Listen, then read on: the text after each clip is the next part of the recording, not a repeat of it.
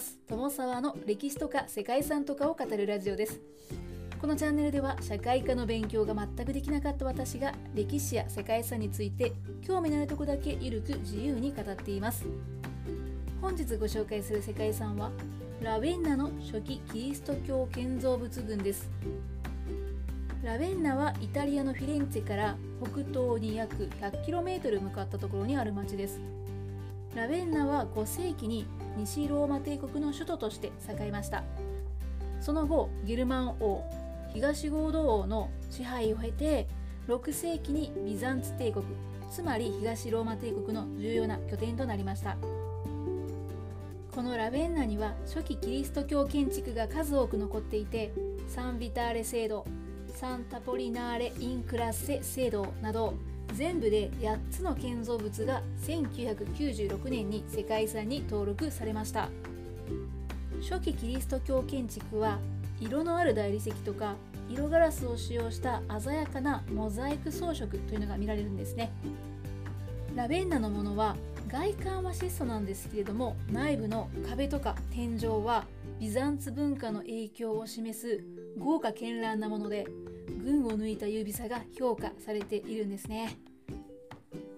本日はそんなモザイクが特徴的な世界遺産ラベンナの初期キリスト教建造物群についてご紹介します。この番組はキャラクター辞典ワンタンは8日について知りたいカッコ仮パーソナリティ空飛ぶワンタンさんを応援しています。ラベンナはイタリア共和国のエミリア・ロマーニャ州にある人口約15万人の町です。イタリアの地図でいうと中央よりやや北にあって東のアドリア海に接しています。ラベンナの町の発祥は定かではないそうなんですけれどもローマ時代以前は多数の民族が定住していたと考えられているようです。ローマ人が現在のイタリア北部を征服した後の紀元前89年に連邦制の町として共和制ローマの中に組み入れられました。402年にはホノリウス帝が西ローマ帝国の首都ミラノからラベンナに遷都したんですね。476年に西ローマ帝国が滅亡して東ローマ皇帝ゼノンが東ゴート王テオドリックをイタリア半島再獲得のために送り込んだんですね。その際ラベンナは東ゴート王国の首都となりました。そしてその後ローマ人建築家などを雇い入れて信仰のための建物建設を始めたそうです。ですが527年に即位した東ローマ皇帝ユスティニアヌス一世がローマ帝国の復興と正統教義擁護っていうのを掲げた際に東ゴートによる支配とか東ゴート王テオドリックが信仰していたキリスト教アリウス派にも反対していたそうなんですね。そして東ゴート王国で内紛による混乱が生じていた際にユスティニアヌス1世はそれに乗じて535年に将軍ベリサリウスを派遣してイタリアに侵略していきました。最終的に540年に東ゴート王国が降伏してベリサリウスがラベンナを占拠したんですね。そしてラベンナはイタリアにおける東ローマ帝国政府の所在地となりました。その後751年まで東ローマ帝国の支配が続いたんですけれども現在までラベンナに残る聖堂とか礼拝堂はここまでの繁栄の時代に西ローマ帝国の皇帝コンスタンティウス3世の皇妃ガッラ・プラキディア東ゴート王国の王テオドリック。東ローマ帝国ユスティニアヌス1世時代のラベンナ司教マクシミアヌスなどの活動によって建設されたものが多いようなんですね。750年までにこの町には60以上の聖堂が建設されていたことが伝えられているそうです。世界遺産に登録されているのはそのうち8資産です。5世紀から6世紀の時代が古代から中世に移行していく激動の時代に建てられた建築物で大きく3つの特徴が見られるそうです。1つ目がギリシャローマの伝統技術の踏襲と変容。2つ目がキリスト教の宗教図像の変遷と確立。そして3つ目が高度なモザイク技術ということで少し難しい解説になったんですけれどもそれらはオリエントとヨーロッパの様式の融合っていうのを表す建築なんだそうですね。構成資産8つをご紹介するとさすがに多すぎるので有名どころを2つご紹介させていただくんですけれども1つ目が初期キリスト教建築を代表する聖堂サン・ビターレ聖堂です。殉職者ビターレに捧げられた聖堂で6世紀前半に完成しているんですけれどもその後ユスティニアヌス1世とかベネディクト会によって改修されたそうです。聖堂内にはビザンツ芸術を代表するモザイクが残されています。最も有名なモザイクは絵の中心に全世界を表す球体があってその上にキリストが座っていて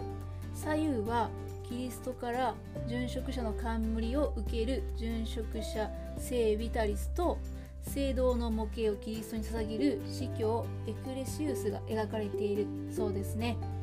足元には花が咲いていて川が流れているんですね。そして頭上には虹色の雲が描かれているということで楽園を表現しているというふうにも言われるそうです。他にも皇帝ユスティニアヌスのモザイクとか王妃テオドラのモザイクなんかもあるそうですね。そしてもう一つの建築はサンタポリナーレ・イン・クラッセ聖堂です。549年にラベンナの司教マクシミアヌスによって初期キリスト教のバシリカ式聖堂として建設されました。聖堂内にはキリストの変容の場面を表したモザイクが残っています。これはキリストが十字架として出現していて3人の弟子を連れてタボール山に登った。キリストが預言者と語り合ったっていう奇跡の場面だそうですね。はい。そして他には最後の晩餐のモザイク画などもあるそうです。ということで今回は2つご紹介しましたが他の建造物もかなり素敵なものとなっておりますので興味ある方は是非他の建物も検索してみてください。はいそしてここまでですね特に詳しく説明することなくラベンナにある建造物に残されたのはモザイクっていうお話をしているんですけれどもモザイクは永遠の絵画と呼ばれたりしますね。モザイクというのは石とか陶磁器ガラスあとは貝殻などの破片を貼り付けて描く美術の手法なんですけれどもラベンナには1500年前のモザイク画の輝きっていうのがそのまま残っているんですよね。ですがなぜモザイク画で描かれたのかというところが少し気になるところではないでしょうか。実はキリスト教というのはもともと偶像崇拝を禁じるユダヤ教から生まれた宗教なんですね。まあご存知の方も多いのかもしれませんけれども。そして彫刻とか絵画っていうのはしばしば禁止されていたということがあるそうなんですねそして未だに禁じる教派もあるそうなんですそしてですね5世紀から6世紀の東ローマ帝国の初期っていうのはそういったキリスト教の芸術が自由なギリシャの芸術と融合して聖書などによって伝えられるさまざまな神話とか物語がモザイクによって書き出されていたということなんですね。彫刻とか絵画というのは良くなかったんですけれども、まあ、このモザイクであればいいというような時代だったということなんですかね。そしてこの時代のモザイクっていうのは特別華やかに見えるんですね。それはガラスを多用しているところにあるそうです。ガラスの輝きと濃淡の表現っていうのがより豊かでしかもガラスの滑らかな面ではなくて割れた断面の方を表に出して複雑な光沢にしているそうなんですよ。でこの時代の芸術の中心となったのはこのラベンナともう一つコンスタンティノープル現在のイスタンブールがあるんですけれども8世紀から9世紀に出されていた製造禁止令と製造破壊運動というのでコンスタンティノープルのモザイクっていうのは多くが破壊されてしまったそうなんですよね。ラベンナはそれを免れることができたのでビザンツ芸術を当時のままに残すモザイクの都っていうふうに呼ばれるようになっています。はいということでそんな経緯もあって今も美しいモザイク画を見ることができるということなんですね。ということで本日はイタリアの世界遺産ラベンナの初期キリスト教建造物群について解説してきました。ここまでご清聴いただきましてありがとうございます。では皆様本日も素敵な一日をお過ごしくださいね友沢でした。